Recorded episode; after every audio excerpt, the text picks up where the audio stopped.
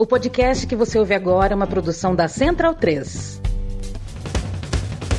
Começa agora pela Central 3, o programa para quem sabe que o futebol é muito, muito mais do que apenas um jogo. Está no ar o podcast da Trivela.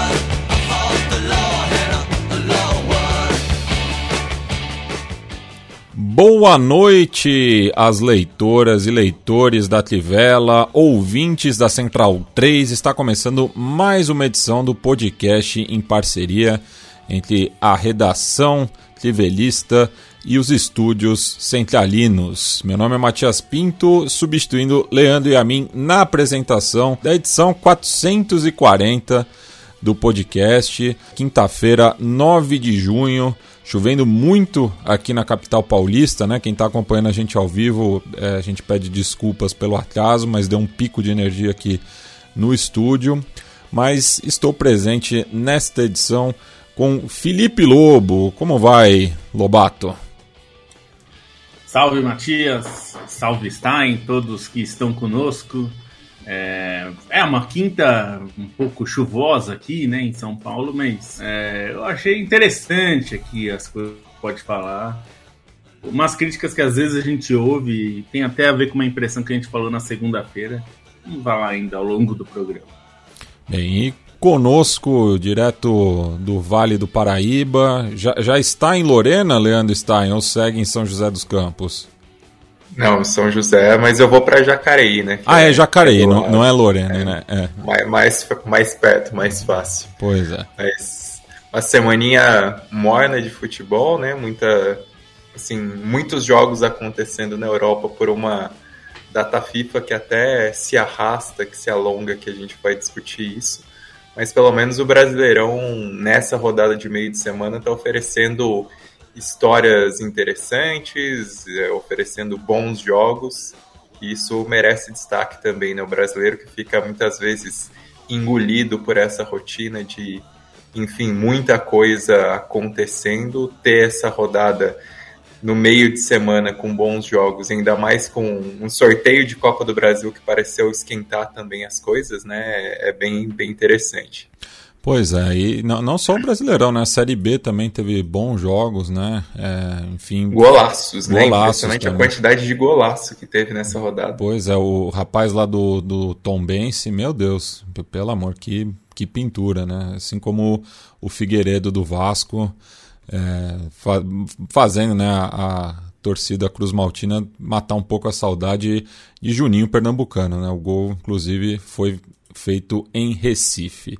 Mas pegando um pouco aí é, esse gancho né, em relação a essa data FIFA, eu queria que o, o Lobo falasse um pouco né, da, das críticas é, dos principais referentes da, das seleções lá do, do Benelux, né, o De Bruyne e o Van Dijk, que deram a entender né, que a Liga das Nações tem amistosos glorificados, né, ainda mais nesse momento da temporada, né, no qual os atletas aí de alto nível gostariam de gozar das suas merecidas férias e estão tendo que jogar aí dois, três jogos, enfim, é muito desgastante, né, Lobo? Ainda mais com o acúmulo que a gente tem tido é, desde o começo da pandemia.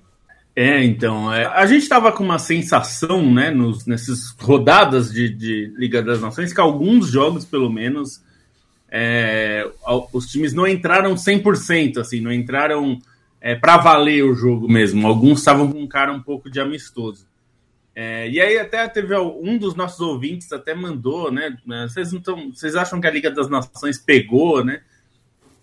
E a gente até falou sobre isso em outro momento, que em outros momentos ela funcionou bem, mas né, dessa vez, é, até por ser a primeira vez que está tendo jogo em junho, né? Junho não é uma data em geral usada para a Liga das Nações, né? Até porque em geral é para a Copa ou Eurocopa. É, mas é um ano atípico, porque a gente vai ter a Copa em novembro. E aí a data FIFA normalmente é realizada em novembro. foi condensada para fazer agora em, é, nessa, nessas datas de junho. E aí as seleções estão fazendo quatro jogos. E o De Bruyne foi um, foi quem é, cunhou a frase, né, que vocês viram aí no, no episódio, que é, ele disse que não estava. Isso ele, ele, falou até antes do jogo contra a Holanda, né, os Países Baixos, que, a, que a Bélgica foi goleada, né? E ele, ele já tinha falado que não estava muito empolgado para jogar a Liga das Nações, porque ele considerava que esses jogos agora em junho não passavam de amistosos glorificados. É, e falou sobre essa questão de ser no final da temporada, com os times muito desgastados, muitos jogos. E o Van Dijk é, reforçou essa crítica, né? É, disse que também com tantos jogos é, da, na temporada né, dos clubes e tudo mais, que não fazia muito sentido é, jogar quatro vezes né, pela Liga das Nações quando os jogadores estão desgastados e ressaltou ainda o risco de lesões. Né? Muitos jogadores estão no limite e isso seria um problema.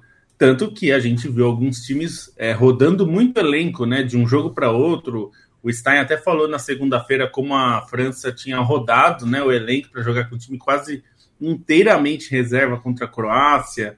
É, e a gente viu outros times fazerem a, a mesma coisa. A própria coisa. Holanda, né? A Holanda rodou os 11 em relação à vitória contra a Bélgica para depois fazer o jogo de ontem, né?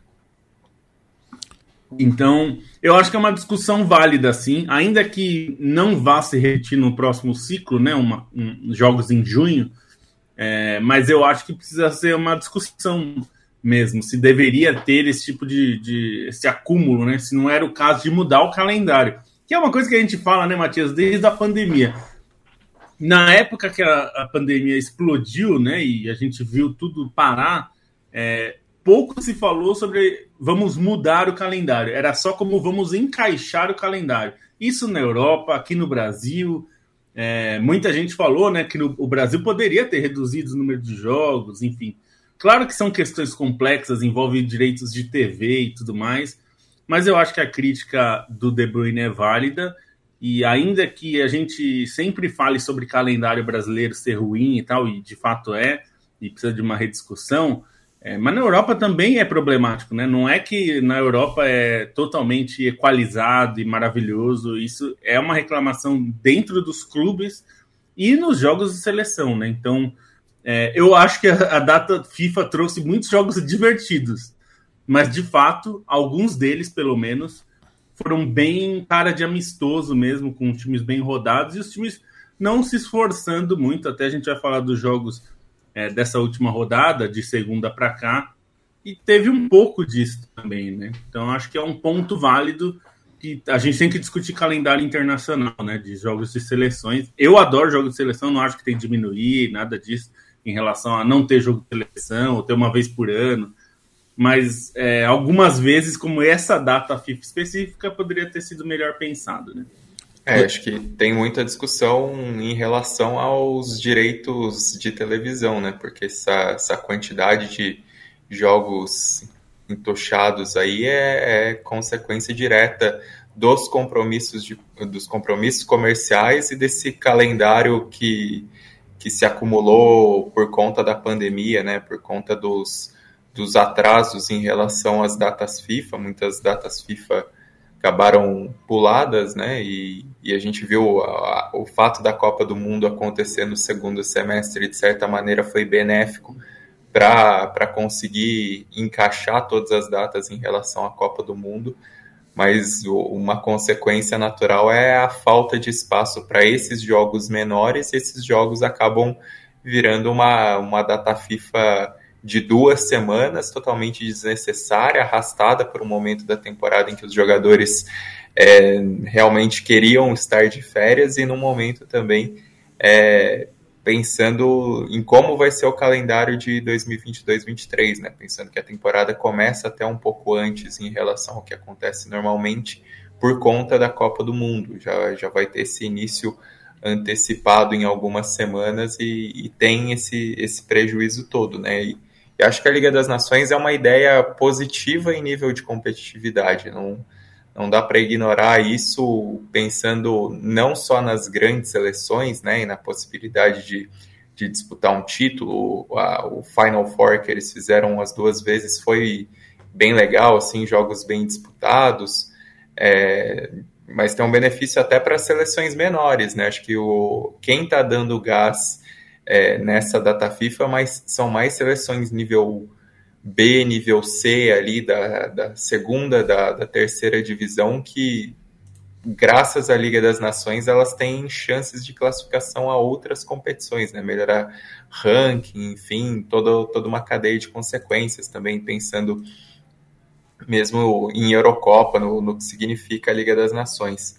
Então, tem todo é, tudo isso que a Liga das Nações engloba, né, pensando em, em consequências diretas e indiretas sobre o futebol, mas é um calendário que realmente fica mal pensado e, e excessivo e, e, desvaloriza os jogos, né? A maneira como os times vêm fazendo testes, vêm muitas seleções claramente tirando o pé, levando a banho-maria essa data FIFA é uma consequência direta, até porque o, o grande prêmio que, que essas principais seleções estão esperando está lá em novembro e dezembro com a Copa do Mundo, né? Então não, não tem muito motivo para para desgastar ainda mais nesse momento da temporada em que os jogadores já deveriam estar tá descansando para chegar no topo no fim do ano pensando no, num calendário de Copa do Mundo.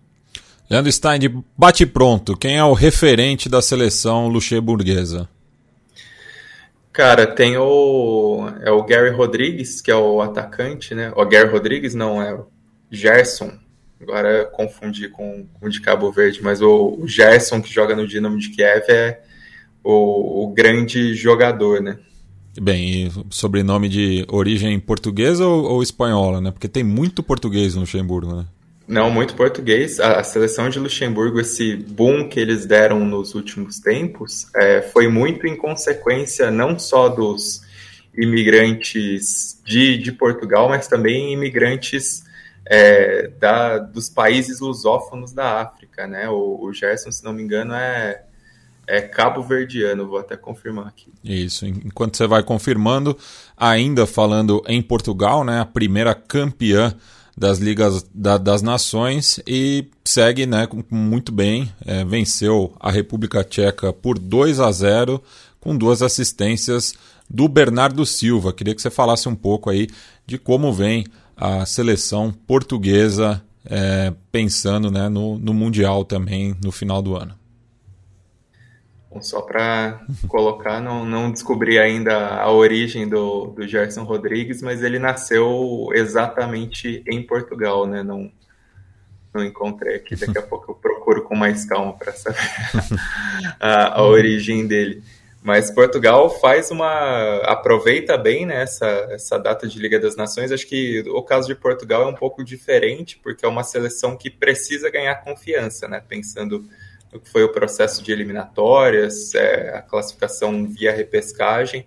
Então, é uma seleção que precisa recuperar um pouco desse prestígio e, e conseguiu fazer isso nessa, nessa sequência de rodada de, de Liga das Nações, né? pensando na goleada sobre a Suíça, agora nessa vitória sobre a República Tcheca, que foi relativamente tranquila, principalmente por um bom primeiro tempo. O lado direito muito forte da seleção de Portugal, com o com o João Cancelo marcando gol, com o Gonçalo Guedes marcando gol e com o Bernardo Silva dando grandes assistências para os dois. O Cristiano Ronaldo bem que tentou nesse jogo, mas não conseguiu marcar.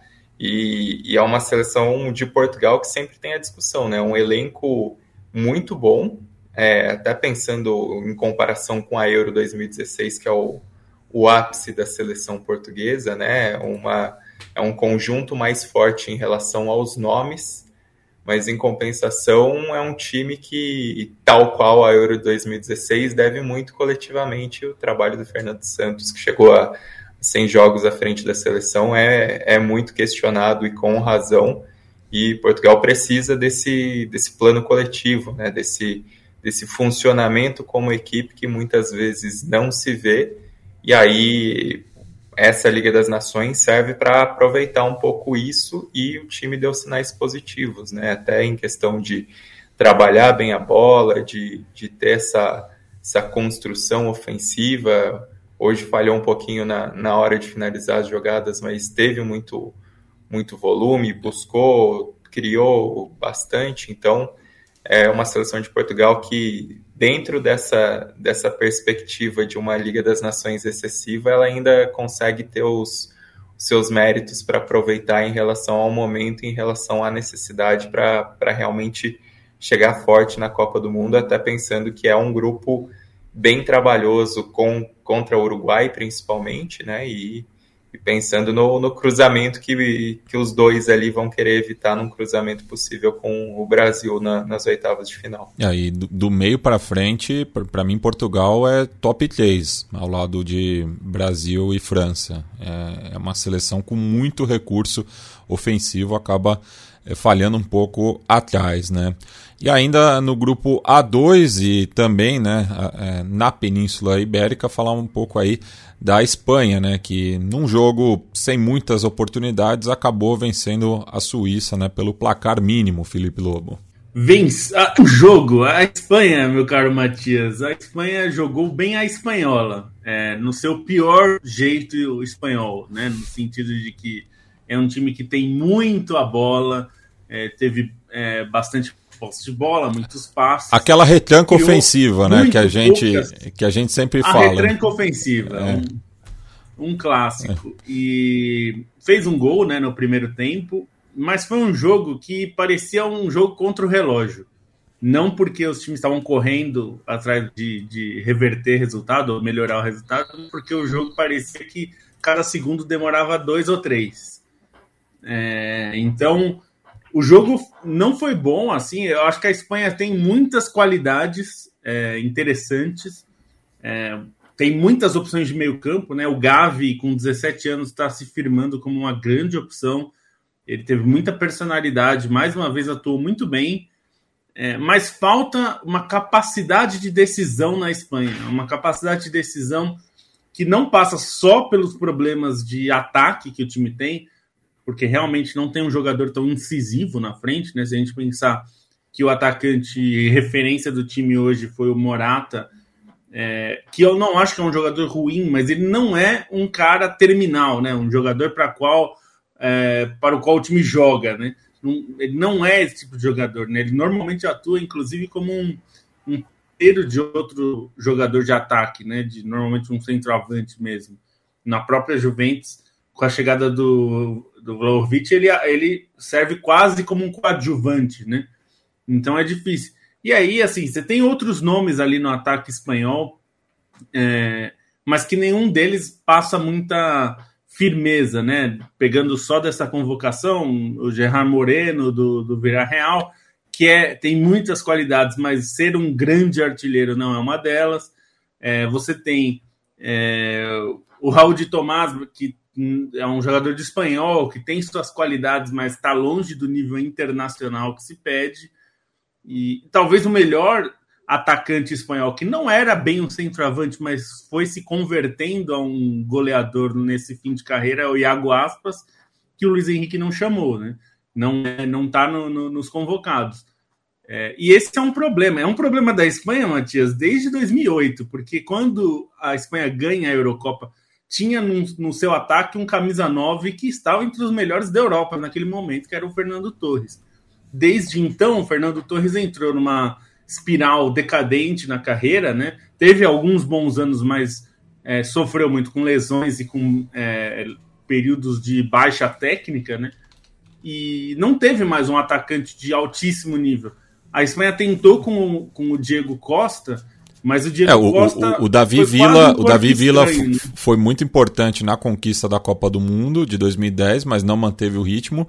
E aquela era uma seleção de poucos gols, né? Tanto é que, é, o, é. tirando o, o, o, Iniesta e o Puyol, de cabeça agora eu não lembro de, de outro espanhol marcando gol naquela competição. É, o, o Vila é um. É, eu acho que foi um grande jogador, foi muito importante na seleção da Espanha, mas ele também não era um goleador, né? Um jogador artilheiro. É, embora naquela Copa de 2010 ele tenha sido um dos artilheiros, mas foi a Espanha é a, a seleção campeã do mundo que ma menos marcou gols. Fez é. sete gols em sete jogos. Oito, oito, perdão. Né? Foram cinco do Vila, tava oito. conferindo aqui. Dois do Iniesta e um do Puyol.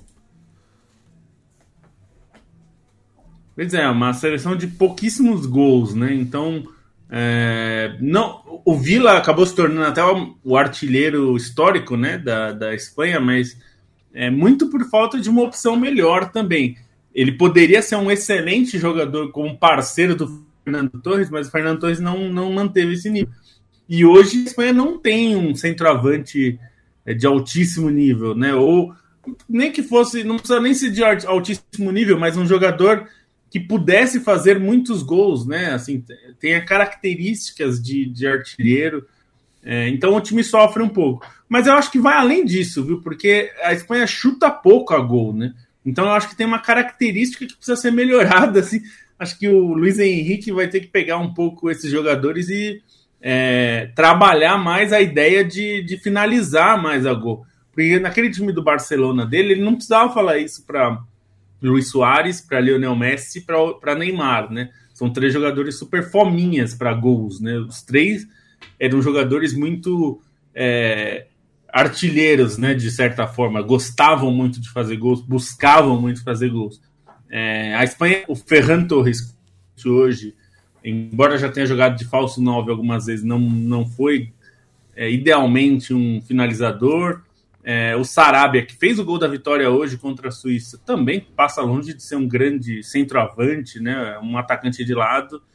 Então, é, a Espanha vive um problema nisso. Assim, o time é muito bom, é, acho que tem bons nomes, mostrou mais uma vez isso. O Sérgio Busquets, por exemplo, fez um ótimo jogo, é, fazendo o que ele sabe, mas a Espanha precisa melhorar isso porque é, pensando pensando na Copa, Matias, se a gente vir o que aconteceu com o Japão jogando contra o Brasil, eu imagino que o Japão vai emular esse jogo, vai usar mais ou menos uma característica similar contra a Espanha para fechar os espaços e deixar os espanhóis gastando a bola onde não.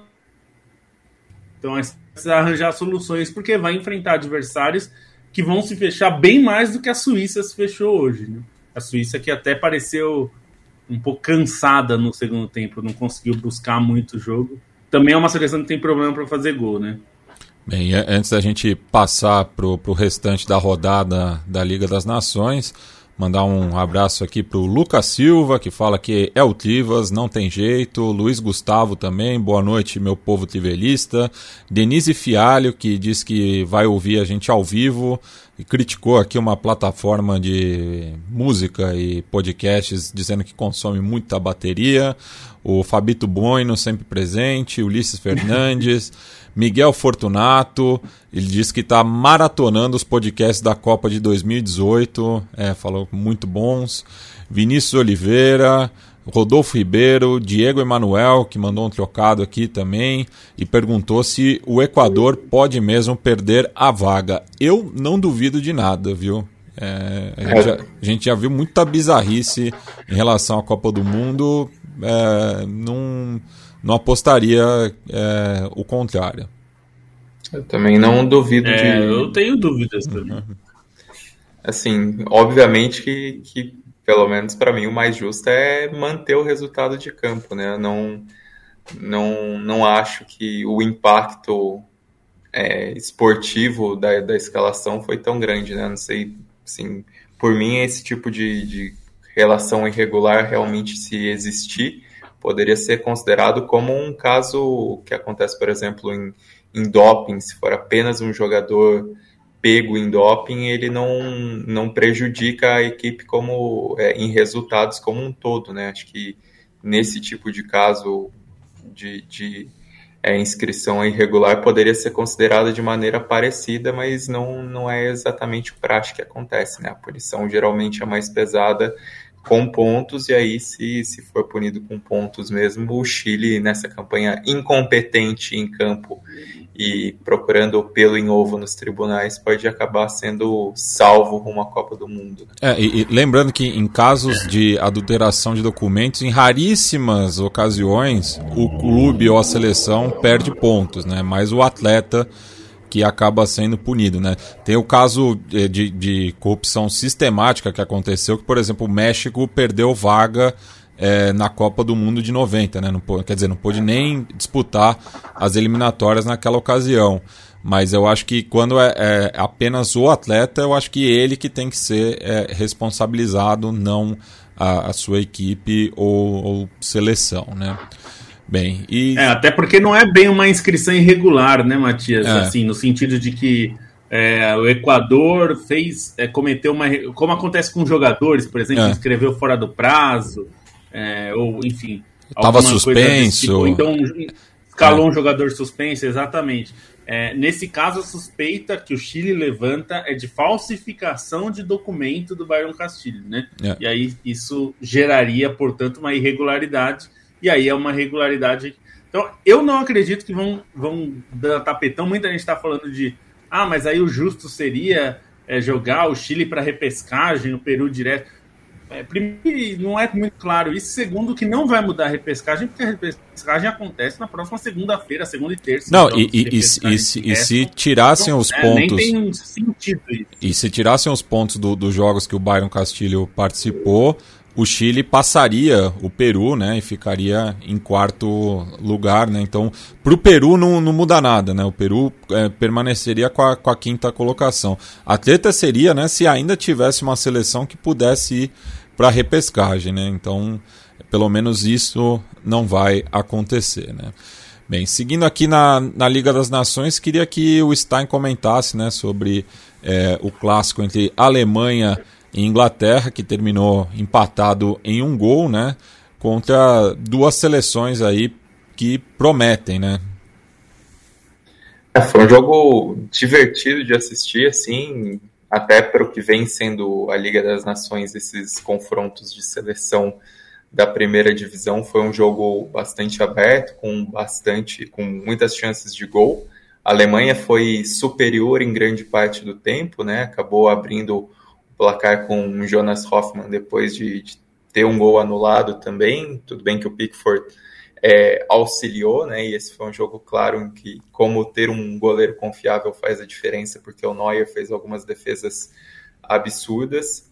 E foi uma partida que continuou aberta, até achei que o Hans Flick mexeu mal no time, acabou é, recuando um pouco ali no fim do jogo e chamando a Inglaterra para conseguir o, o empate num gol de, de pênalti, né? Acho que uma discussão que fica para a Alemanha é em relação ao que o time vinha apresentando nas eliminatórias e o que faz na Liga das Nações, que, que tem nível maior ali dos adversários, né? Um teste maior para esse início de trabalho do, do Hans Flick e, e bota um pouco em banho-maria, assim, as impressões sobre a Alemanha, porque de fato a Alemanha tem um, um, conjunto com várias peças ali, mas não é um time é, com necessariamente grandes astros ali para resolver o jogo. Né? Se a gente for pensar ali na linha de frente, tinha o, o Kai Havertz, Thomas Miller e o Musiala.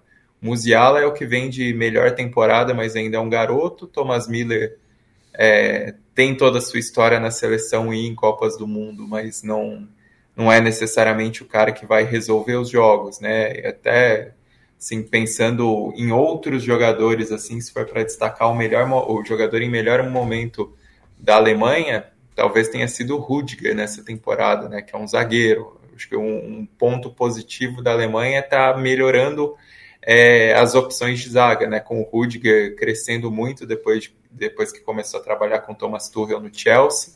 É, o Schlotterbeck para mim é um, um zagueiraço, cometeu o pênalti que, que permitiu o empate da Inglaterra, mas estava fazendo uma baita de uma partida. A zaga acaba se tornando um ponto um pouco mais confiável da Alemanha, mas que ainda tateia um caminho ali, ainda tem que se encontrar e, e precisa desses testes de mais peso para apresentar realmente o potencial desse time que, mesmo revertendo ali uma, uma situação ruim é, em relação de, em perspectiva com o Joaquim Love, é, em relação aos tropeços no, no, início das eliminatórias, ainda é uma equipe que está longe de estar tá pronta. Né? Então, é, esses testes são necessários E a Inglaterra, depois de perder para a Hungria, né, até mexeu no time, acabou trazendo jogadores de, de mais nome ali para a equipe, mas também não é um time que claramente está mais desgastado em relação ao que foi a temporada. Ainda precisa decidir entre alguns nomes né, para o time titular, porque também a Inglaterra é, tem uma grande estrela, no caso, com o Kane, mas é uma equipe que, é, até pela quantidade de opções que, que tem no elenco, precisa encontrar melhor esse encaixe do 11 inicial. E nesse jogo teve dificuldades ali, teve até alguns momentos, principalmente no segundo tempo, quando o Neuer começou a aparecer um pouco mais, mas também não, não é um time que transmite total confiança, né? Que por elenco pode ser bastante promissor, até considerando a idade de alguns jogadores que, que crescem na equipe, é, considerando esse potencial de, de rotação, de competição por posição, mas não é um time que entra na primeira prateleira ali, né? Então, Alemanha e Inglaterra acho que estão nesse momento aí de, de pensar um pouco melhor como é que vai ser essa chegada na Copa do Mundo. Esse jogo foi interessante porque as duas foram de peito aberto, mas não necessariamente que chegam com equipes tão amadurecidas assim, né, nesse momento. Bem, e falando rapidamente agora também, né, de, da, da vitória é, da Itália, é, que conseguiu vencer a Hungria, né, num, num grupo bastante disputado, é, a sensação georgiana e também a vitória né, do, dos Países Baixos sobre Gales. Eu quero que o, que o Lobo comece falando sobre a Azurra e o Stein arremata né, com, com as outras duas partidas. Bom, a Itália jogou com um time bem renovado, como era esperado, né? Já que o time não vai para a Copa, tá já aproveitando para reiniciar o ciclo, né? É, alguns jogadores já até foram um pouco escanteados, assim. O Bonucci, por exemplo, já ficou no banco, não entrou no jogo contra a Hungria. É, a, a, a, média de idade foi bem mais baixa, né? 25 anos a média de idade da Itália que entrou em campo é, não tinha nenhum jogador trintão ou mais, com, com 30 anos ou mais, é, in, na, né, entre os 11 titulares. É, o capitão foi até o Donnarumma, que tem 23, né? Mas ele já está desde os 17 jogando, então dá uma sensação que ele já está faz muito tempo. É, então, algumas, algumas coisas interessantes. A Itália mostrou, principalmente com o Barella e o Pellegrini, os autores dos gols, né? Que são dois jogadores que me parecem ter bastante potencial para liderar a geração até, é, pelo, pelo que eles já mostraram nos clubes e, e tem mostrado na seleção, o, o Pellegrini mais atualmente, né, ele não teve nem Eurocopa, ele estava machucado, né, aí no fim ele se recuperou muito em cima da hora, o, o Mantini não levou, mas ele está mostrando bastante qualidade, então acho que a Itália tem tem feito o que precisa fazer para uma seleção que fracassou, né? É, no, em relação à Copa do Mundo. É, precisa começar a pensar em soluções de médio prazo, né? Não dá para mais.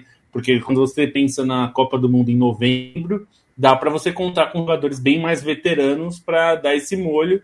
Agora, pensando mais já na Eurocopa de 24, né? Que é o próximo grande torneio é, já não dá. O Bonucci, por exemplo, acho que não dá mais. Ele já tem 35 anos.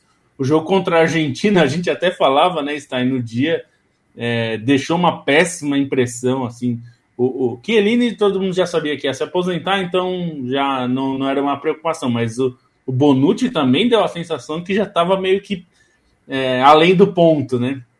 E, e aí a Itália vai precisar rever. E mesmo jogadores que não, não têm idade tão avançada, né? É, o caso do Jorginho, por exemplo, mas entraram numa espiral negativa muito ruim e não tinha muita opção, né? O Mantini não, não tinha conseguido encaixar um jogador de, de perfil similar ou então que trouxesse uma qualidade similar é, ali no setor. E acho que agora com o Pellegrini isso já melhorou. Né? Já é um jogador que pode trazer mais essa essa qualidade. O Verratti, que é outro jogador que ainda tem cancha aí, né? É, algum tempo, hum, se machuca muito, né? Então, é interessante de ver. O, o Mantini está procurando soluções novas. É, até um jogador que atua na Suíça, né? Um ponto que joga no Zurich, que foi campeão suíço, É, é foi uma convocação até corajosa, né? Se fosse para a Copa do Mundo, duvido que ele levaria um jogador de 18 anos que joga na Suíça, mas é, como o ciclo é mais longo, já dá para ele ganhar um pouco de, de interessante é, para essa Liga das Nações. A Itália vai acabar indo bem porque ela tá, como a gente falou no, no começo, né, Matias? Nem todo mundo tá levando totalmente a sério, principalmente esses jogos de junho.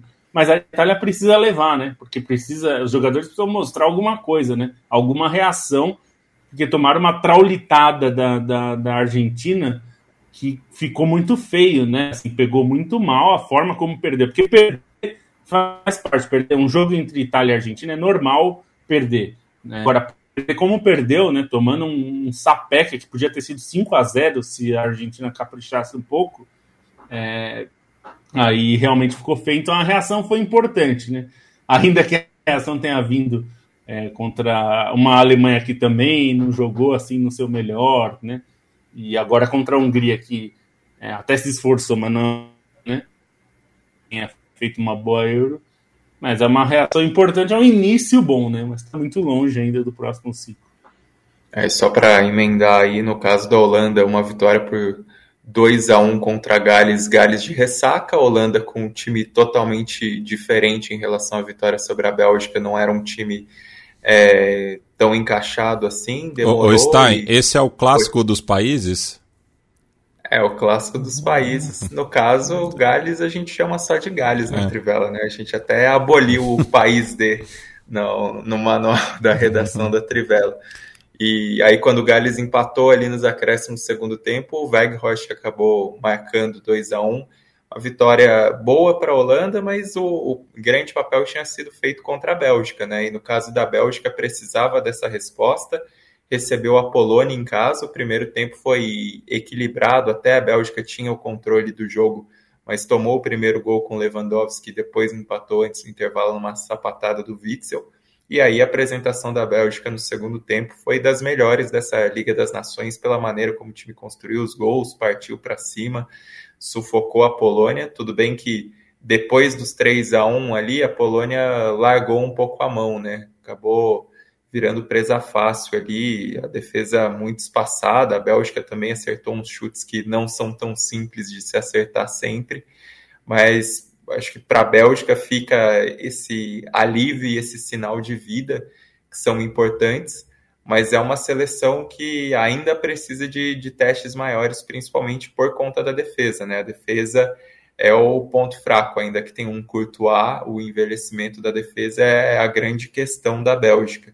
E aí, só para dar uma pincelada nas outras divisões, né? A, da segunda divisão que teve interessante hoje foi a vitória da Sérvia sobre a Suécia por 1 a 0 num grupo que a Noruega lidera, né? Então a Noruega, que tem toda essa promessa com o Haaland, pode conseguir o, o acesso. E a terceira divisão, que está bem interessante, tem algumas seleções desprestigiadas nos últimos tempos que estão conseguindo uma recuperação, né? A, a Turquia foi muito bem, enfiou um 6 a 0 na Lituânia, a Grécia também está com três vitórias mas a surpresa positiva é a grande Geórgia aí, que a gente até falou em programa recente, como tem uma geração que, que vem crescendo com jogadores jovens, com, com jogadores promissores, e aí o impacto hoje veio num confronto com a Macedônia do Norte, é, Macedônia jogando em casa, então tinha todo o favoritismo aí para o time que eliminou a Itália dessa caminhada para a Copa do Mundo e deu o Geórgia por 3 a 0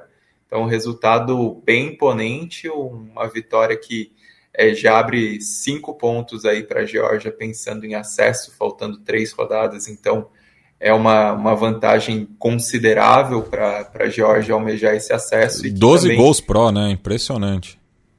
É, então, já tinha goleado por 5 a 2 a, a Bulgária, né? Tinha feito 4 a 0 em Gibraltar e agora 3 a 0 sobre a Macedônia do Norte fora de casa, naquele que teoricamente era o jogo mais difícil do grupo. E só para arrematar, uma menção honrosa a Gibraltar, que conseguiu empatar por um a um com a Bulgária, né? O Matias falou que a Bulgária ia escapar do rebaixamento porque tinha o Gibraltar do grupo, o Gibraltar bota em xeque essa afirmação.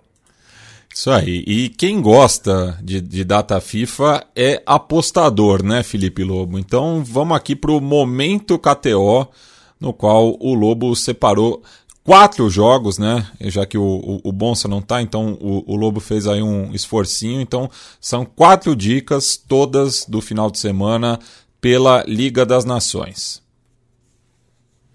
É isso aí. Então vamos lá. Eu, já que o Bonsa não está conosco, está de folga e tem que ficar de folga mesmo. É... Vamos começar com um jogo já nessa sexta-feira. Muita gente ouve a gente na sexta, né, Matias? Então, se você está ouvindo de manhã, corre que à tarde já tem jogo Dinamarca e Croácia.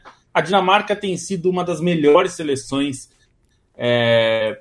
principalmente depois da Eurocopa, né? Uma seleção bem interessante. A Croácia vem mais ou menos no, nos últimos jogos a gente não sabe exatamente como está em relação ao físico, mas tecnicamente o time não está rendendo muito. E a vitória da Dinamarca está pagando uma cotação bem interessante, 1,86. Então acho que vale essa aposta. Indo para o sábado, aí a gente tem um dos grandes jogos, talvez o grande jogo dessa Liga das Nações no fim de semana. Inglaterra e Itália, a repetição da final da Euro lá é, em Wembley, exatamente o palco da final. E, e até por isso, e até por ser a Inglaterra e a Itália nos momentos que estão, eu acho interessante a opção de, uma, de um empate.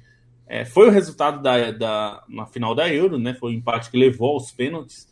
E a cotação do empate está bem alta, está 3,5. Então, para um jogo que é bem equilibrado, que ninguém vai se matar muito para ganhar, é, acho o empate uma aposta bem válida, bem interessante. Vamos ao domingo agora, e aí tem Espanha e Tchequia. E aí eu vou dizer o seguinte, Matias: a Espanha não é muito afeita ao gol, a gente falou disso no, nesse, nesse começo, nesse primeiro bloco de programa. E, e a gente é, teve esse confronto. É um a gente teve esse confronto na Eurocopa, não teve? Teve. É. Que... É, não, e a gente teve recente, né? Já é. na, na Espanha já jogou nessa data com a nessa data com a Tchequia. Não, não é um time muito uh, confiável. É, então eu acho que menos de dois gols e meio é uma aposta interessante, considerando que a Espanha provavelmente vai ter um time mais perto do titular, diferente do que teve em outro jogo, mas é, nesse, vai mais próximo ao time desta, desta quinta-feira. Então eu apostaria em poucos gols nessa partida. Não acho que vai ser um festival de gols. Menos de dois gols e meio está pagando 2,05. Boa cotação também. E aí, como o Bonsa não vem, eu vou dar um palpite a mais, além dos três. Tem Suíça e Portugal. Suíça e Portugal vão jogar na casa da Suíça, né, em Zurique, e a vitória de Portugal está pagando muito bem, 2,16. Nessa data FIFA, a Portugal tem jogado bem melhor do que os concorrentes, de maneira geral, né? Quando está entrando mais inteiro, pelo menos em campo.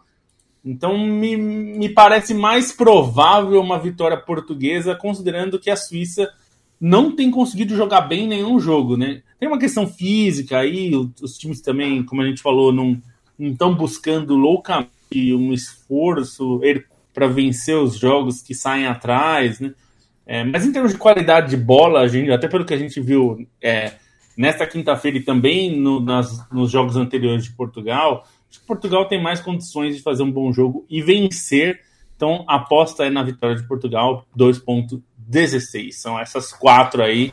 E aí, sempre lembrando, né, Matias? Aposta é uma diversão. Então, não é investimento, não é, é milagre. Você não vai. Não aposta o dinheiro da, da do mercado, que aliás o mercado está muito caro. Você não, não é um, um, um, um, sports trader, né? Eu vi outro dia essa expressão na, nas redes é. aí.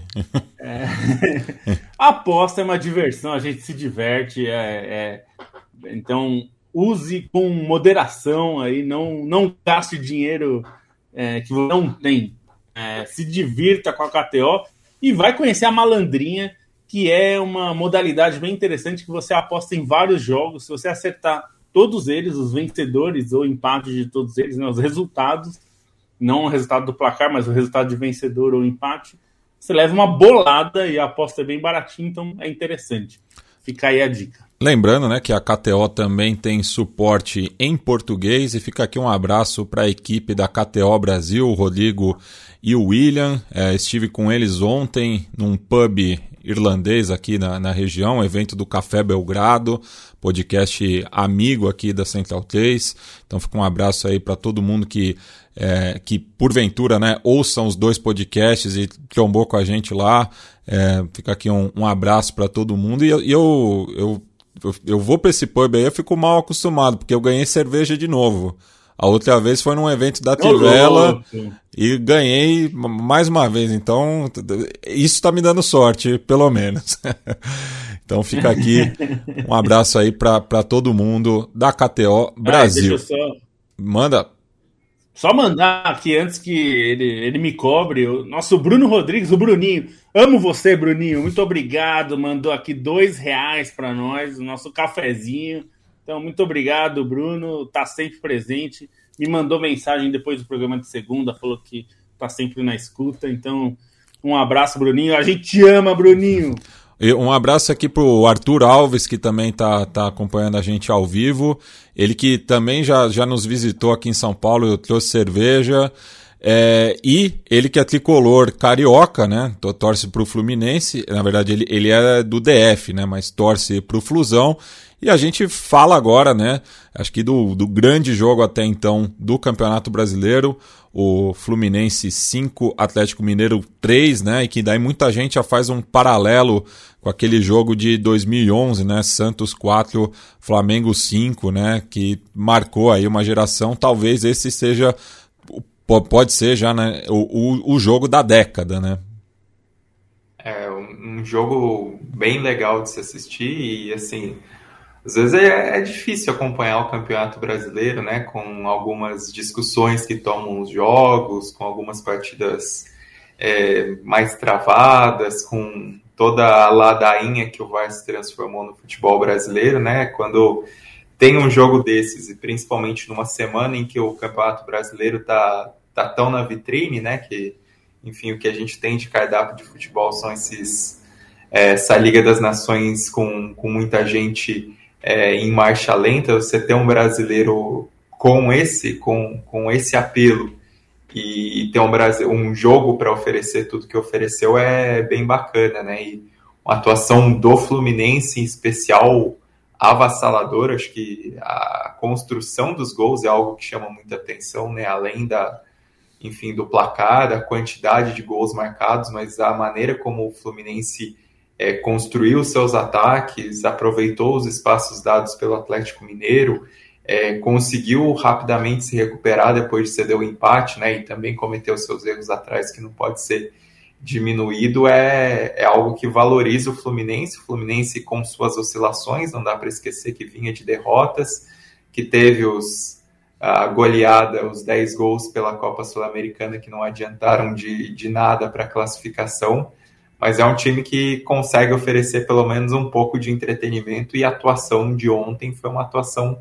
realmente marcante pelo futebol oferecido por acontecer contra o Atlético Mineiro, que não é o mesmo da, da temporada passada, mas que ainda tinha chance de assumir liderança, que ainda tem um elenco muito qualificado é, em relação à concorrência no Brasil. Você ter um jogo desse no Maracanã com essa qualidade é, com tantos jogadores decidindo e tendo momentos de brilho, né? Arias, é, Luiz Henrique, isso é, é bem bacana e valoriza o Campeonato Brasileiro no momento em que, enfim, o Campeonato Brasileiro acaba enclausurado no meio desse calendário maluco, é, acaba não sendo tão valorizado em meio à disputa paralela da Libertadores, tem toda a discussão também quanto à Copa do Brasil em relação à premiação que a Copa do Brasil oferece. Muitas vezes alguns times priorizam a Copa do Brasil em vez do brasileiro. Você ter esse jogo é, é importante para o Brasileirão também, para a marca do Brasileirão,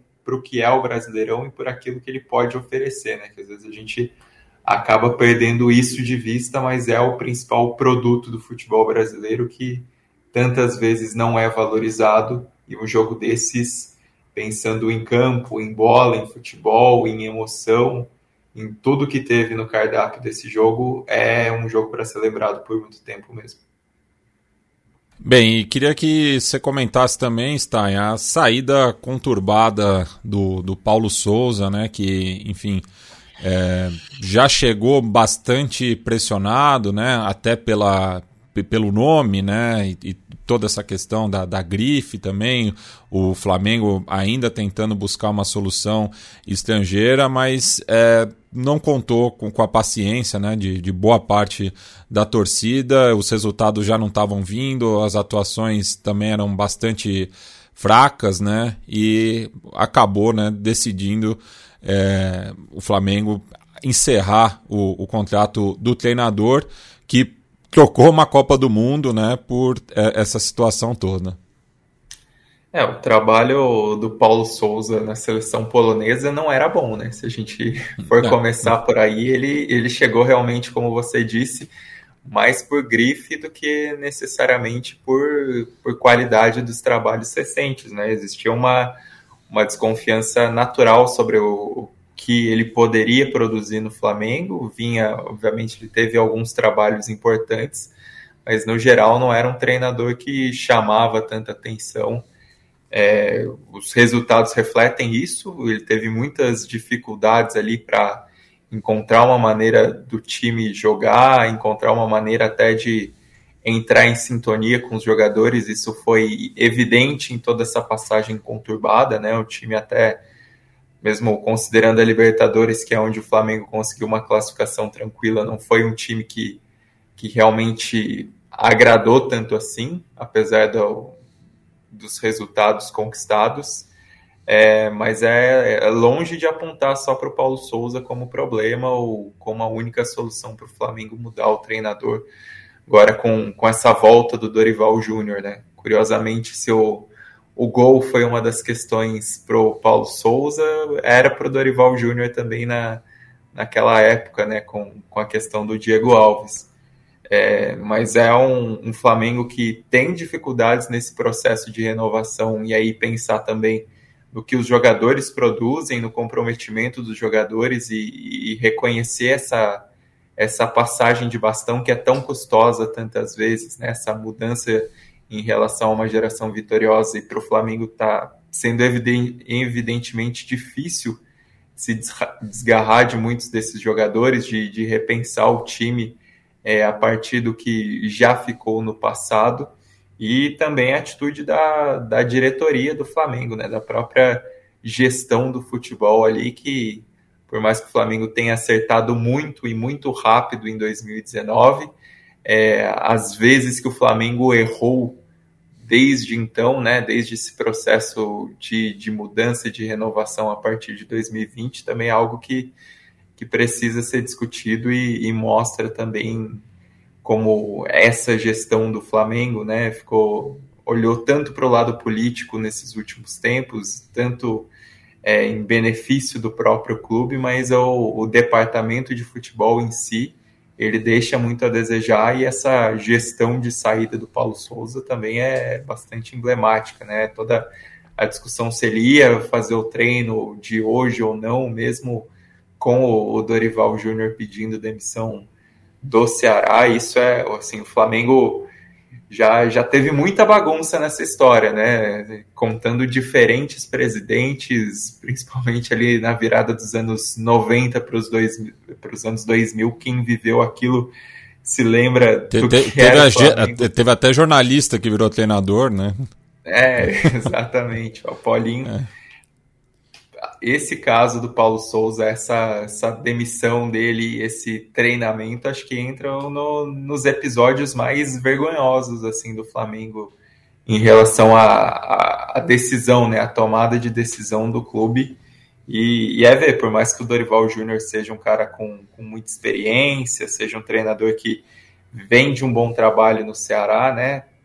É, é difícil acreditar também que ele vai ser a solução por si considerando tudo que, que gira ao redor do Flamengo, desde relação de vestiário a, a própria maneira como o clube vem sendo gerido nos últimos tempos e, e com toda a pressão que existe sobre o Flamengo, né? Por, é, enfim, tudo, tudo ganhar dimensão maior no Flamengo em questão de repercussão, em, em questão de, de polêmica, em questão de, de criar pressão e criar caso, é um ambiente muito conturbado para conseguir se recuperar.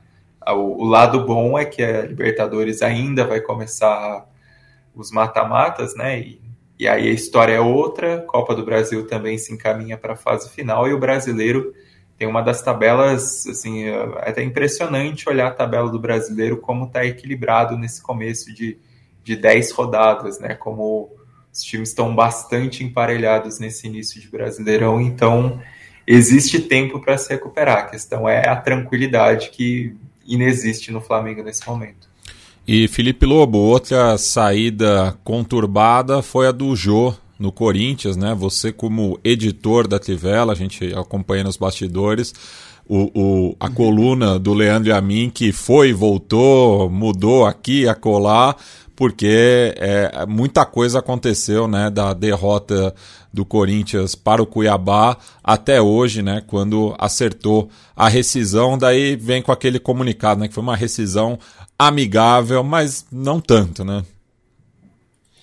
É, é um, é um episódio é, triste, né, porque é, passa uma sensação de muita insensibilidade do jogo, né? É, ficou, acho que a gente ficou, nós, imprensa, né, aqui fazendo um momento é, observatório da imprensa, a gente ficou muito discutindo a questão de se ele fez errado, se ele pode, se ele não pode tal. E, e tem uma questão mais é, mais complexa também, né? Que, é, e, e, e, deixou de ser uma discussão válida essa coisa de se pode, se não pode, se deve, se não deve, se foi. Porque ele faltou no dia seguinte, né? Ao treino. E aí quando ele falta no dia seguinte, a coisa complica, e aí quando vem é, o comunicado, né, que ele, ele pediu a rescisão, né, divulgou o comunicado é, agora no fim da tarde desta quinta-feira, dizendo que pediu a rescisão, né, o Jô pediu a rescisão e o, o Corinthians também divulgou um comunicado dizendo que o jogador pediu a rescisão, abriu mão do resto do seu contrato, né, iria até o ano que vem o contrato ainda, é, e ele abriu mão. Mas é, é, é uma situação é, que eu acho que o Yamin colocou bem na coluna dele, né? Sobre como a gente é, já tem uma, uma sensação, né? De, de que precisa que o jogador tem que cumprir certos requisitos, né? E, e a gente não sabe do dia a dia e do, da rotina dos jogadores que é normalmente é bem difícil, né? A rotina de treino, de preparação, de, de cuidado, tudo isso é, é muito menos glamourosa, né? É a parte que a gente não vê na TV, é, enfim, não, não vê tanto no, na, na, imprensa, porque é uma parte é, realmente complicada, treinar e se preparar e tudo mais, a alimentação e o cuidado. É, e aí, quando um jogador sai um pouco disso e ele não tem muito crédito, né? Ele já gastou todo o crédito que, que tinha, né? Com tantos episódios complicados, né? Como é o caso do Jô, é, é uma sensação muito ruim, né? E a imagem que passou, né, Matias, é, é uma imagem muito ruim, assim, porque é, eu acho, por isso que eu acho que é inócua um pouco a discussão de se ele pode, se ele deve, não sei, é, a imagem em si do cara tocando é, né, num pagode tal, podia ser qualquer ritmo musical, né? Ele tava tocando lá música com o jogo do Corinthians no fundo e tal é, sempre dá uma sensação muito ruim. E, e, isso não é uma questão brasileira. Eu acho isso importante dizer, porque na Europa já se discutiu isso várias vezes. Por exemplo, o Jack Grealish, maior contratação da história do Manchester City, pagaram 100 milhões de libras para contratar o jogador do Aston Villa. E num dia de folga, o Manchester City estava de folga, não estava jogando. Ele foi visto saindo bêbado de uma, de uma casa noturna. E a, ainda que eu concorde que existe uma questão muito moralista nas avaliações desse tipo de caso, mas assim, não é um tipo de coisa que pega bem para um cara que é atleta. Ah, o, o time vai jogar dali dois dias. É, puxa, dá para se recuperar? Ah, tudo bem, dá, mas assim, é uma é, é uma questão muito complexa, né? E isso pegou mal, assim, ele foi e, muito criticado. E, e, e, esse, e esse moralismo é potencializado também pela, pelas redes sociais, né? Porque hoje, enfim, os jogadores Sim. estão muito mais expostos, né? É, muitas vezes por eles mesmos, até por uma, é, em, em, alguns casos, amadorismo, né? Porque, enfim, o que o cara faz na folga dele é problema dele, mas muitas vezes ele é, acaba expondo o dia a dia, né? É, e tem uma questão que, que o Yamin também levantou de casos como o do Valdívia, por exemplo, que confessou depois em uma entrevista que em algumas vezes que estava se recuperando é, consumiu álcool, por exemplo, que não é muito recomendável no caso de recuperação de lesão, né? Porque normalmente o jogador está passando por um processo medicamentoso ali, então nem sei. Isso certamente não ajuda o consumo de álcool, né? Até pode ter gente não vai atrapalhar, mas ajudar não vai, enfim, tem uma questão. E não é uma questão de consumo de álcool, não. Eu consumo álcool pra caramba, mas se eu fizer um programa bêbado, Aqui, todas as pessoas terão toda razão de me criticar, porque trabalho não é diversão, né? Não, não é momento de diversão, né? A gente se diverte fazendo podcast, mas tem que ter seriedade e responsabilidade com as coisas, né? É, e, e, enfim, eu, eu não gosto muito da discussão moralista, porque eu, eu não acho que a gente tem que ficar fiscalizando a vida na noite dos jogadores.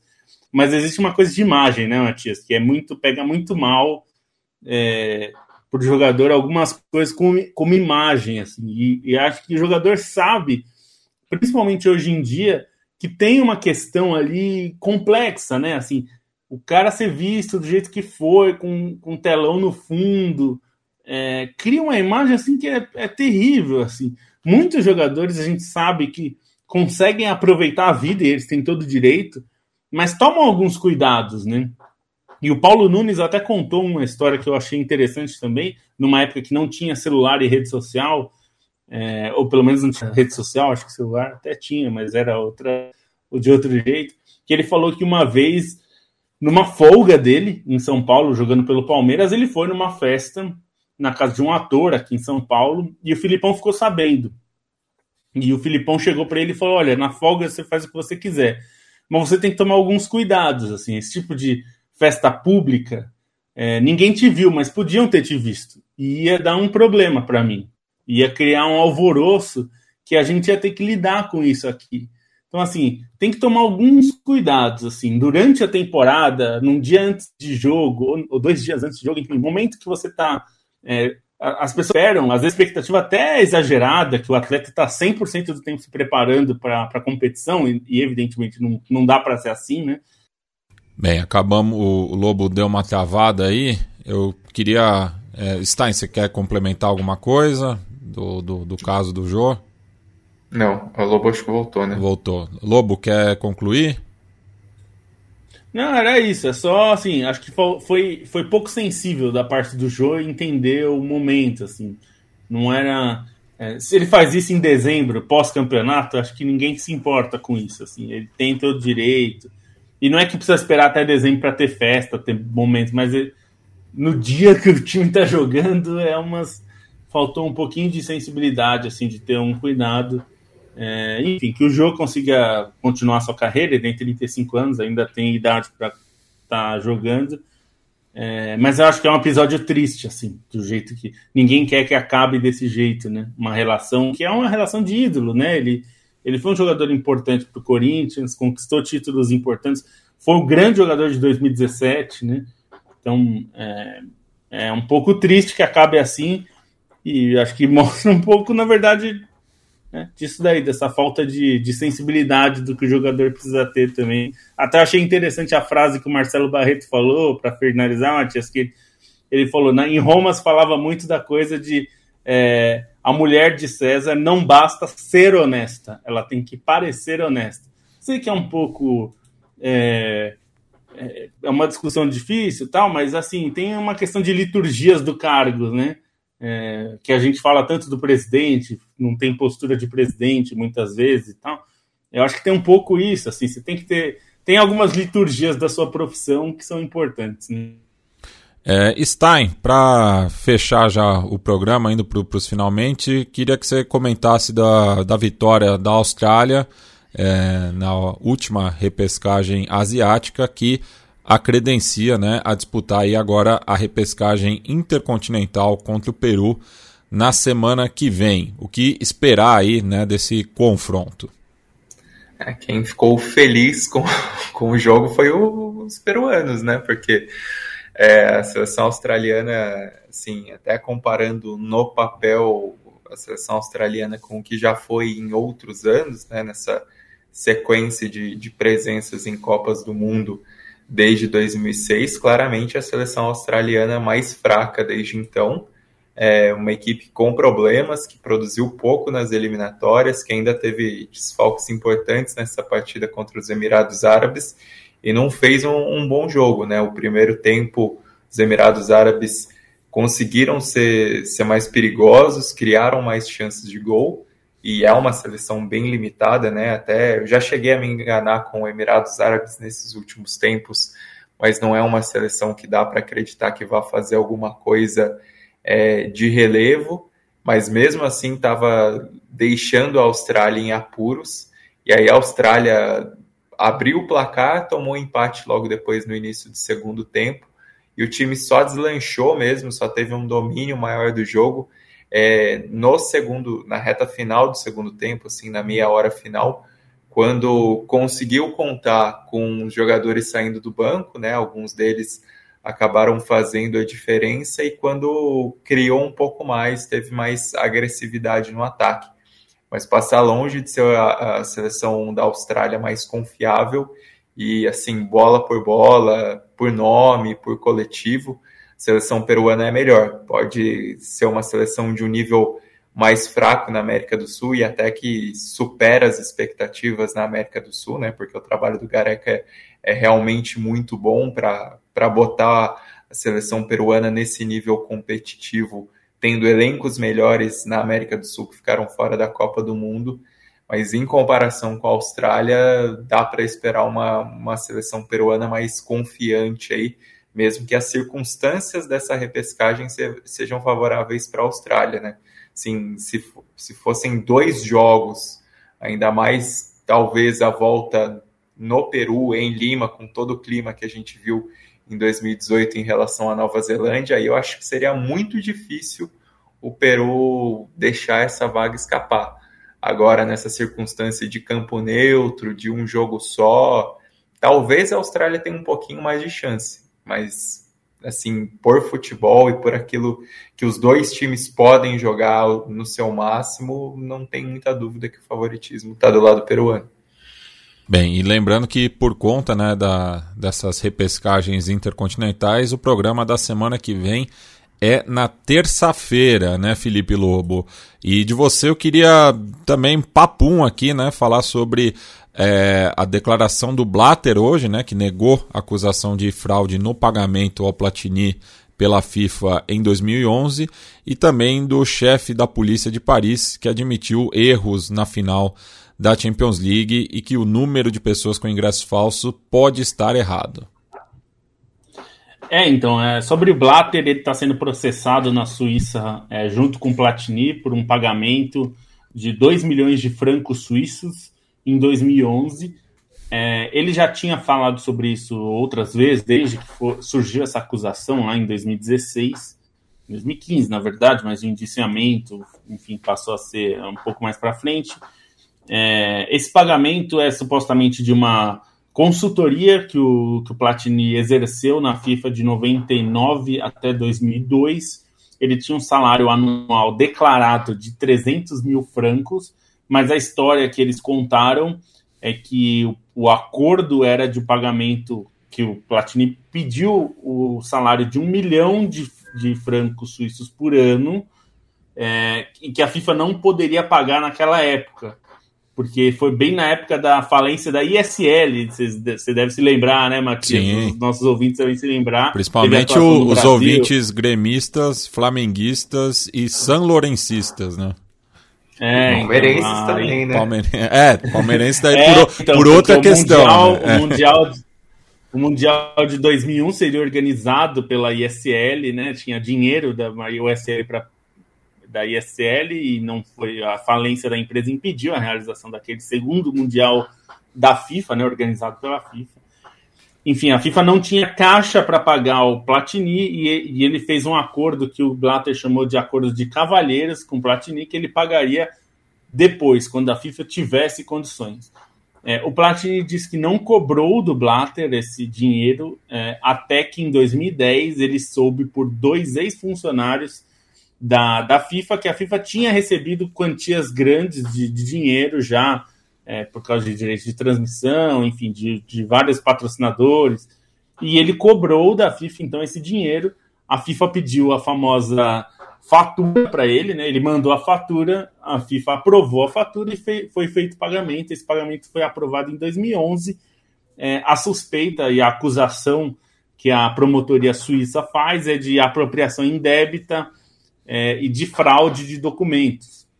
O Blatter nega, diz que não tem nenhuma fraude, é só o pagamento pela consultoria do Platini. Vamos lembrar que o Platini começa em 99 esse trabalho, ele foi organizador do comitê organizador, foi o chefe do, do comitê organizador da Copa do Mundo de 98. Né? Então, e o Blatter é eleito para a presidência da FIFA em 98, ele chama o Platini como uma forma de consultoria. Tá? Então, é um caso assim que, sinceramente, é difícil de, da gente avaliar. É, esse tipo de coisa tem que. É a promotoria mesmo da Suíça que tem que saber mas ele nega, e esse, e esse escândalo afastou o Platini é, e o Blatter, né? O Blatter também. Não, não foi por isso que ele renunciou à FIFA, mas no caso do Platini foi por isso que ele foi suspenso. Ele tomou seis anos de gancho e ele diz que esse processo foi uma represália de gente da FIFA. Ele não diz o nome, mas ele está querendo falar do Infantino para que ele não fosse candidato à presidência da FIFA, da qual eleição da qual ele era favorito em 2015, né? Ele era o favorito a suceder o Blatter e até derrotar o Blatter, porque o Blatter chegou a ser eleito em 2015 porque o Platini já estava é, suspenso, né? Ele foi afastado e não pôde concorrer. Então, esse é o caso. É, vamos ver o que vai fazer. Até julho deve sair o veredito é, do caso, e o Platini quer o veredito de inocência porque ele quer voltar à dirigência de clube de, de futebol, inclusive para concorrer na FIFA. E para completar, esse, o chefe de polícia de Paris admitiu que a operação foi um fracasso é, na, na final da Champions.